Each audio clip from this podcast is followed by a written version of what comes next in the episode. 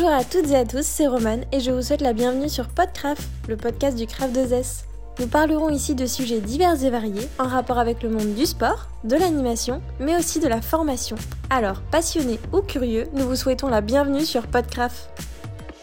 Depuis deux années consécutives, le Craft 2S est en partenariat avec l'Orange Bleu, le NCP et le CFA Sport et Animation Tourisme de Normandie pour son BPGEPS Activité de la Forme. Aujourd'hui, Caroline Burnel, directrice du Craft 2S, accueille Patrick Marker, directeur de l'Orange Bleu, ainsi que Johan Lemoel, représentant du CFA.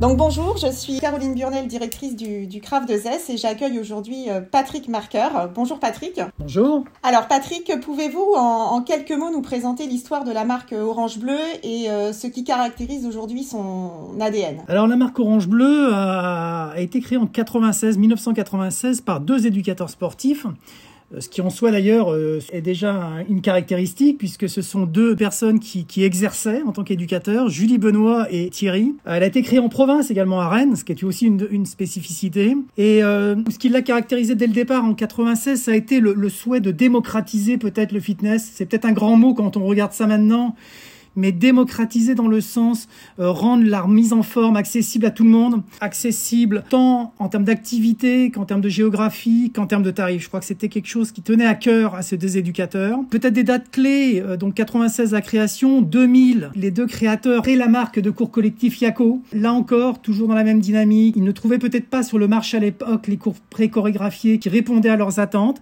Donc ils ont relevé un challenge, créé leur propre marque de cours. Euh, il a fallu attendre 2006 euh, pour que la marque L'Orange Bleu devienne une, licence de marque. Donc en fait, on n'était pas dans un projet business de création de marque, hein, puisque c'est quand même deux éducateurs qui apprennent, qui créent et qui, qui en font une licence. En 2009, nouvelle date clé dans la marque, c'est la création de leur centre de formation, hein, l'École nationale de la culture physique. Et là, c'est un sujet qui va nous animer lors de notre entretien. Mais la formation était déjà une préoccupation fondamentale pour eux dès le départ. Et puis, eh bien, après, c'est une, une, jolie histoire.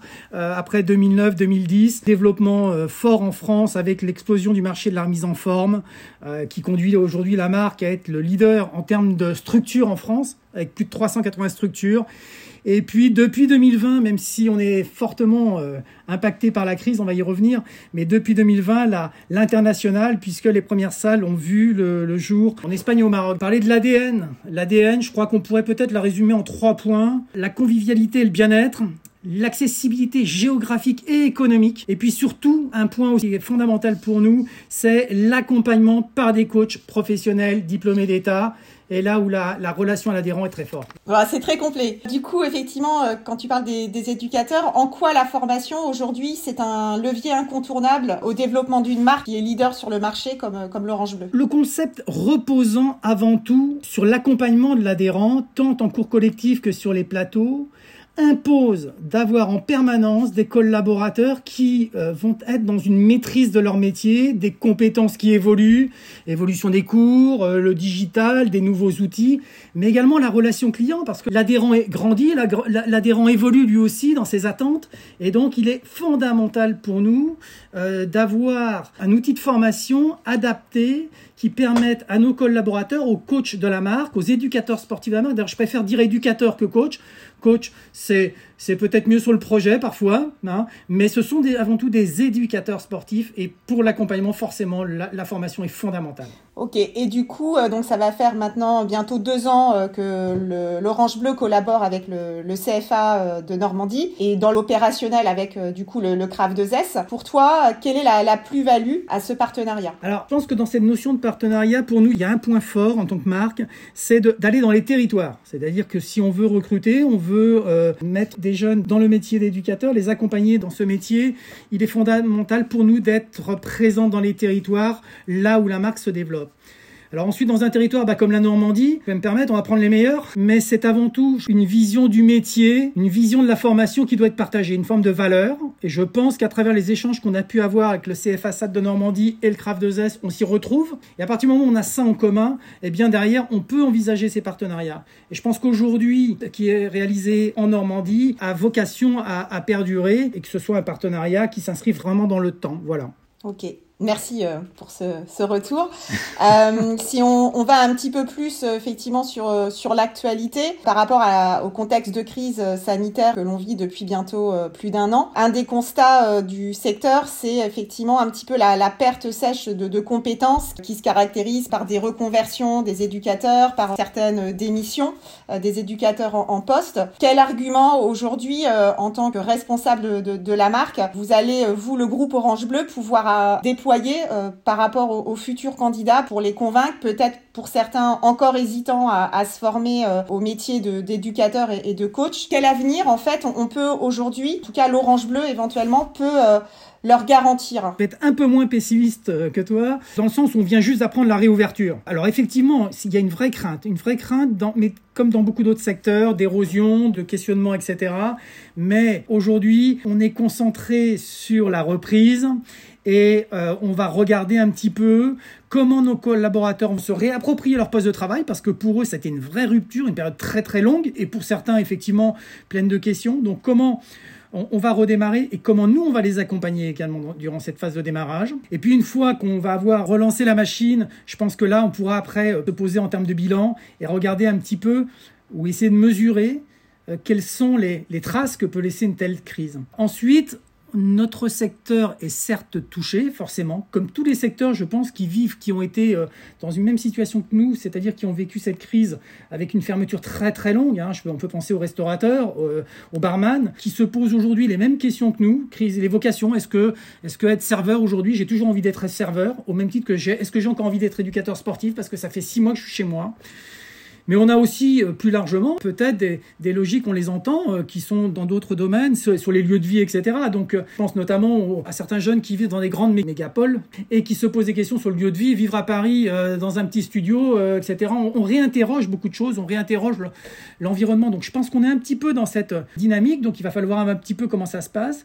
Moi je, suis, je reste néanmoins très optimiste parce que le métier d'éducateur sportif est avant tout un métier de passion. Et je pense, je pense, je fais même le pari que nos adhérents vont revenir en nombre et vont être en attente dans la relation à l'autre. C'est-à-dire qu'on en a, certes, on a vu des cours vidéo, on a été coaché à distance, on a fait des choses fantastiques avec le digital, mais je pense qu'il est l'heure, et là, d'avoir en face de soi des éducateurs, des éducatrices, dans une vraie relation, dans le conseil, dans l'échange, dans le quotidien, tout simplement pour du lien social. Donc je reste très très optimiste sur la reprise. Nous on le mesure d'ailleurs à travers l'Espagne. Hein. Nos salles sont réouvertes en Espagne. On a la chance d'avoir réouvert à Barcelone. Et là on voit que le, taux de fréquentation remonte très rapidement. Il y a une vraie vraie attente. Pour la partie Orange Bleu, je suis optimiste pour l'avenir. Et nos patrons le sont aussi. Et on va redémarrer. Là tous les indicateurs repassent au vert pour redémarrer notre plan de développement et ça veut dire qui dit plan de développement chez nous, dit automatiquement plan d'embauche. Donc les services, par exemple, le service recrutement aujourd'hui est sur le pont et en train de préparer les campagnes à partir de juin, mais euh, sur l'embauche de collaborateurs. Et je pense qu'aujourd'hui, euh, enfin aujourd'hui, demain, on va retrouver très vite, je pense, nos taux d'embauche et nos besoins de collaborateurs. C'est-à-dire que pour moi, un brevet professionnel activité de la forme, eh bien demain, euh, l'horizon va être dégagé et on va redémarrer. Je pense qu'il y a encore plein de choses à faire avec eux et si jamais il faut apporter du correctif parce que cette crise peut laisser des traces, c'est à ce moment-là qu'on devra s'en occuper. Mais regardons un petit peu comment tout ça va avancer déjà. Ok. Et du coup, tu parlais tout à l'heure de, transformation, euh, en fait, de nouvelles attentes qui vont, euh, en tout cas, se, renforcer euh, par la clientèle. Est-ce que tu penses que ce besoin de renforcement du, lien social, ce renforcement de la proximité, de l'accompagnement et du conseil, ça va être une des principales conséquences de la crise que, que l'on vient de traverser, ou tu en vois d'autres dans la transformation du secteur? Pour cette crise qu'on vit encore actuellement, d'ailleurs, qui est pas qui est pas derrière nous, hein, on, on est encore dans l'action. Je pense qu'il y a deux volets, deux volets à ouvrir le volet qui peut être un volet économique, où il y a forcément des modèles de salles qui vont être impactés certainement fortement, très fortement. Hein, on peut, on verra un petit peu ce qui se passera après quelques mois de réouverture, mais il, a, a fort, il a à craindre que certains modèles euh, soient très très fortement impactés. Euh, impactés de par les services qu'ils proposent, la façon dont ils sont structurés, comme de la façon dont ils ont peut-être géré, géré la crise, qui était quand même pas quelque chose de très simple. Pour notre part, on, pense qu'on a mis notre réseau, si je puis me permettre, à l'abri à travers des décisions qui ont été prises durant cette crise dans la gestion des salles, euh, l'accompagnement des, patrons. Donc on, est euh, relativement serein, même si on sait qu'on va jouer une période cruciale à la reprise, là, pour réaccueillir les adhérents et comment le redémarrage va se faire. Donc ça, c'est le volet économique. Le deuxième, ça va être l'attente des adhérents. Quel service un adhérent attend. Je pense qu'aujourd'hui, s'il y a une évolution, elle va être à travers la relation à l'autre et pas tant sur la, partie technique, mais je pense qu'on va attendre beaucoup plus de relationnel, d'empathie, d'échange, de mise en animation des plateaux, c'est-à-dire comment je mets tout le monde en interaction et je pense que c'est là qu'on va devoir être euh, très vigilant et peut-être apporter un plus encore en termes de formation continue. Je pense que c'est plus là qu'il y aura le zoom que sur la partie purement technique, pure et dure du métier. Mm. Voilà.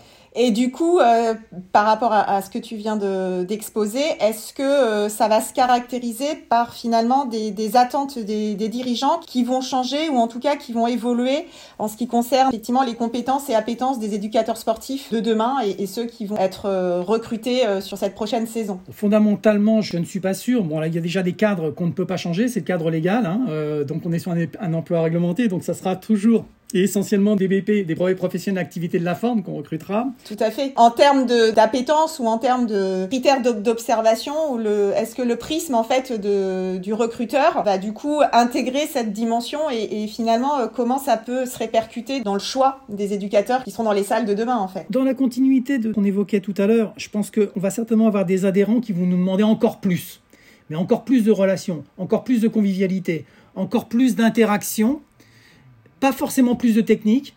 Donc je pense que euh, le dynamisme, l'empathie, la qualité relationnelle seront des compétences attendues ou en tous les cas des points sur lesquels notre service recrutement sera très vigilant, peut-être au détriment de quelqu'un qui maîtrise un peu moins bien telle ou telle technique de cours collectif où là de toute manière on pourra relativement facilement et vite peut-être apporter des compléments. Donc je pense que la partie relations humaines, communication, sera certainement un critère ou des critères qui feront que notre service recrutement s'arrêtera beaucoup plus sur le sujet que sur la partie technique en tous les cas, on pense que la technique, on la compensera plus vite, ou plus facilement mhm. peut-être. Tout à fait.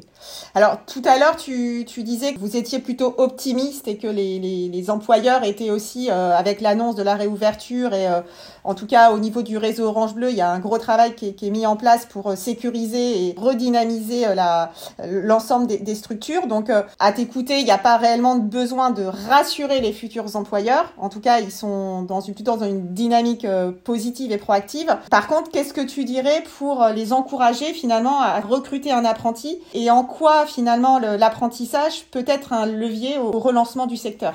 Alors, je sais pas si je suis légitime pour euh, rassurer, conseiller, etc. En tous les cas, ce dont on est certain dans notre marque, c'est que si on souhaite avoir à terme des collaborateurs de qualité, mais comme dans plein d'autres métiers, j'ai peut-être défoncé une porte ouverte, l'apprentissage est une voie ou la voie de l'excellence. C'est se projeter sur l'avenir, se dire que cet avenir, on va retrouver le dynamisme qu'on avait avant l'entrée en crise, que demain on va avoir besoin de nouveaux collaborateurs et que l'apprentissage est forcément la voie aujourd'hui euh, qui doit être développée. Je pense qu'on l'a déjà acté parce que je vois les premiers chiffres remontent hein, pour la rentrée, pour les rentrées de septembre. Quand je vois qu'aujourd'hui sur la Normandie, on a une petite, une petite trentaine pardon, de postes offerts pour la rentrée qui sont disponibles. Sur la région Bretagne, je crois qu'on est arrivé à une quarantaine d'offres. Donc sur ces deux régions, euh, on, voit que les, patrons réagissent alors que les salles sont encore fermées. Je pense que euh, l'apprentissage est effectivement un vrai levier, mais ça va au-delà de la sorte crise. Je pense qu'on est plutôt déjà rentré dans une forme d'approche ou de pas de révolution qui va tenir dans le temps sur l'alternance et sur l'apprentissage. Je pense que ça, c'est quelque chose qui culturellement est en train de rentrer dans les pratiques de recrutement de nos, patrons.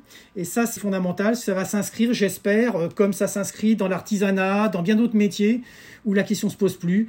La voie royale pour rentrer, pour euh, accompagner les nouvelles compétences passe par l'apprentissage et que c'est un élément pour accompagner et venir dynamiser les équipes. Mm.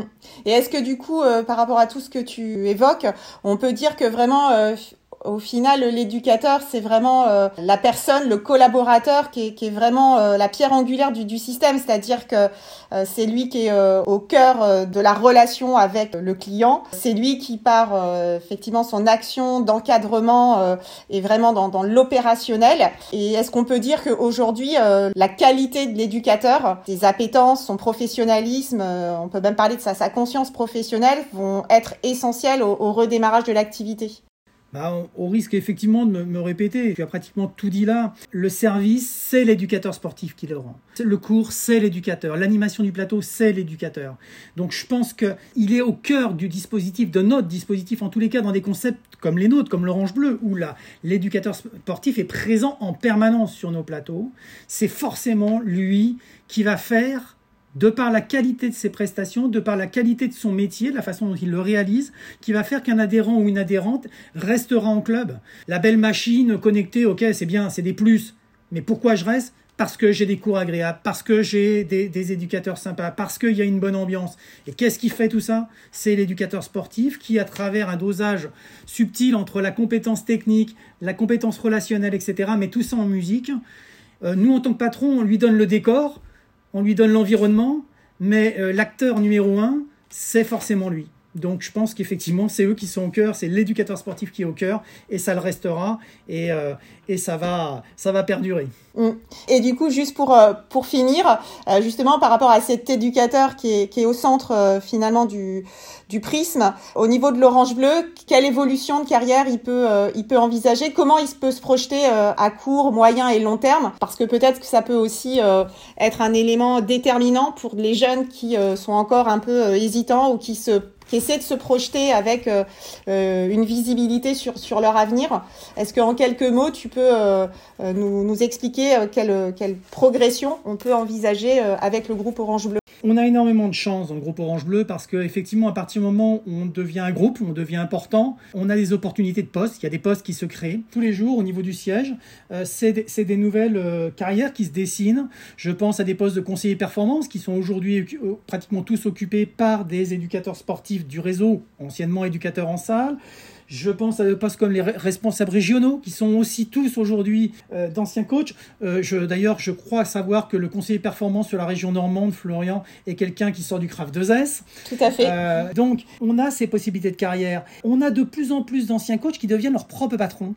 Et pas plus tard que la semaine dernière, un collaborateur qui est dans la marque depuis plus de 15 ans, qui a fait près, près tous les postes d'éducateur sportif, non, avant éducateur sportif, il a été stagiaire dans la marque, il a été responsable de club, il a travaillé sur le système d'information, le logiciel, notamment de, qui est utilisé dans toutes les salles Orange Bleu, et il vient de signer avec la marque pour ouvrir dans une ville bretonne sa propre, euh, sa propre salle. Donc je trouve que c'est une belle histoire. Elle n'est pas finie, hein, mm. mais euh, on a vraiment la, mise en perspective d'une carrière et je crois que ça, seuls des groupes, alors on n'est pas les seuls, mais des groupes qui ont, euh, comme les nôtres, ont la chance de pouvoir proposer ces perspectives de carrière et c'est un vrai plus par rapport à d'autres enseignes. Ok. Eh ben écoute, je te remercie beaucoup euh, Patrick pour euh, ce, temps que tu nous as accordé. Et puis, euh, ben, je nous souhaite une belle rentrée et une belle continuation. Merci à toi. Merci Caroline, merci à toi et belle rentrée aussi à vous et belle été, belle, enfin, belle reprise, bel été et bonne rentrée. Merci.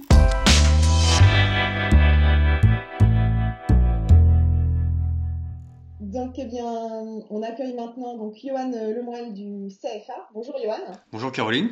Euh, donc, est-ce que tu peux déjà commencer euh, par te présenter en, quelques mots et présenter le, CFA SAT Bien sûr. Donc, je m'appelle Johan Lemoine, je suis chargé de mission euh, apprentissage au sein du CFA Sport Animation Tourisme Normandie. Donc, un CFA qui a été créé en 2013 pour répondre à la à la demande euh, croissante du secteur du sport et de l'animation, plus particulièrement euh, euh, de, l'apprentissage. Aujourd'hui, l'apprentissage, c'est un, levier pour, pour la professionnalisation des jeunes. en quoi, en fait, aujourd'hui, on, peut considérer que le partenariat avec un groupe comme l'Orange Bleu euh, c'est une véritable opportunité justement pour ces jeunes en, termes de professionnalisation. L'intérêt d'un partenariat comme celui-ci, c'est euh, vraiment de pouvoir euh, déjà proposer aux apprentis une offre employeur qui, est très intéressante. C'est-à-dire qu'on a, va mélanger la demande et l'offre au, même moment. Ça, pour les apprentis, c'est un, un, vrai plus parce qu'ils ont accès à des offres privilégiées auprès d'une structure qui est quand même nationale, même internationale. Donc, ce qui va pouvoir entre guillemets, faciliter leur, euh, leur embauche et en même temps euh, faciliter leur euh, insertion professionnelle suite à leur formation. Et ensuite, du côté, ben, du côté aussi de l'entreprise, c'est aussi un partenariat très intéressant pour nous parce qu'on a l'opportunité de pouvoir former aux méthodes très spécifiques de l'entreprise et donc du coup de s'adapter totalement à 100%. Tout à fait, puisqu'effectivement, nous, en tant qu'opérateurs de, formation, on est amené à, travailler vraiment sur une adaptation du référentiel professionnel et à, prendre en, compte, on va dire, l'ADN du concept Orange Bleu et à vraiment être sur une, organisation pédagogique et des contenus qui vont répondre aussi au cahier des charges qualité de la marque Orange Bleu. Est-ce que euh, du coup, par rapport euh, aux, jeunes et moins jeunes qui nous écoutent, qui euh, sont tentés par l'aventure de l'apprentissage, est-ce que tu pourrais rappeler en quelques mots les modalités d'accès et les conditions de formation justement en apprentissage. Pour les modalités d'accès, ça va être une, démarche en, quatre étapes. Donc, premièrement, il va y avoir la candidature auprès de, l'Orange Bleu. Donc une candidature qui se fait via la plateforme Visiotalent, une plateforme euh, qui permet de candidater directement en, ligne, une candidature qui sera traitée par le service RH de l'Orange Bleu et qui vous mettra en relation directement avec les, avec les structures qui, qui, qui, vous conviendront, donc euh, sur le plan aussi euh, géographique et en même temps sur, sur vos, vos, aspirations professionnelles. Donc ensuite, une fois que vous avez candidaté sur la plateforme Visiotalent, vous avez euh, tout l'aspect candidature euh, pour, la, pour ce qui concerne la formation en elle-même. Donc on, on va avoir, euh, donc là ça va être les trois, étapes suivantes. Donc il va y avoir la candidature sur le site internet du CFA. Il va y avoir la candidature auprès de l'organisme de formation, donc le CRAF 2S. Et ensuite, il va y aussi avoir les, la candidature et le passage des TEP, donc les tests d'exigence préalable. Donc il y a un passage obligatoire pour euh, pouvoir prétendre à entrer en formation. Et puis peut-être ce qu'on peut rajouter, c'est que l'intérêt euh, de, travailler avec un, groupe comme l'Orange Bleu, c'est que euh, ils sont du coup eux aussi très mobilisés sur la campagne de recrutement à l'échelle euh, nationale, c'est-à-dire euh, dans une démarche de, de, de collaboration avec euh, l'ensemble des, des, clubs euh, avec lesquels ben voilà, ils, ils sont en réseau euh, et qu'il y a une vraie campagne, une vraie stratégie qui est déployée finalement aussi au niveau du, du, réseau Orange Bleu. Et il y a un travail en synergie qui se fait à la fois avec le CFA le Craft 2S en tant qu'opérateur et, euh, et l'Orange Bleu. Tout à fait, c'est vrai que le, le c'est pas un partenariat de, de, de, façade, hein, c'est vraiment un partenariat qui, qui, est, euh, qui est ancré. Ça fait quand même maintenant, là c'est la, la, deuxième année qu'on démarre ce, ce, partenariat. Et euh, toutes les équipes du CRAF, euh, du CFA et de l'Orange Bleu étaient vraiment euh, très mobilisées pour, pour recruter au mieux et dans les meilleures conditions les apprentis. Euh, le message de Patrick Marker était quand même euh, assez clair. Hein. Il voulait vraiment euh, augmenter le nombre d'apprentis de manière assez conséquente dans, les, dans les structures Orange Bleu dans les, dans les, dans les années à venir. Et donc c'est parce qu'il croit vraiment en cette, en cette modalité. Pour lui, l'apprentissage, je pense, sans parler en son nom évidemment, je pense que c'est vraiment un levier, de, un levier quand même très intéressant pour, pour toutes les structures Orange Bleu. Eh ben écoute, Johan, je te remercie pour, euh, pour ce temps d'échange. Et puis, euh, eh ben écoute, on peut se souhaiter euh, mutuellement une bonne continuation et une belle rentrée à venir pour 2021.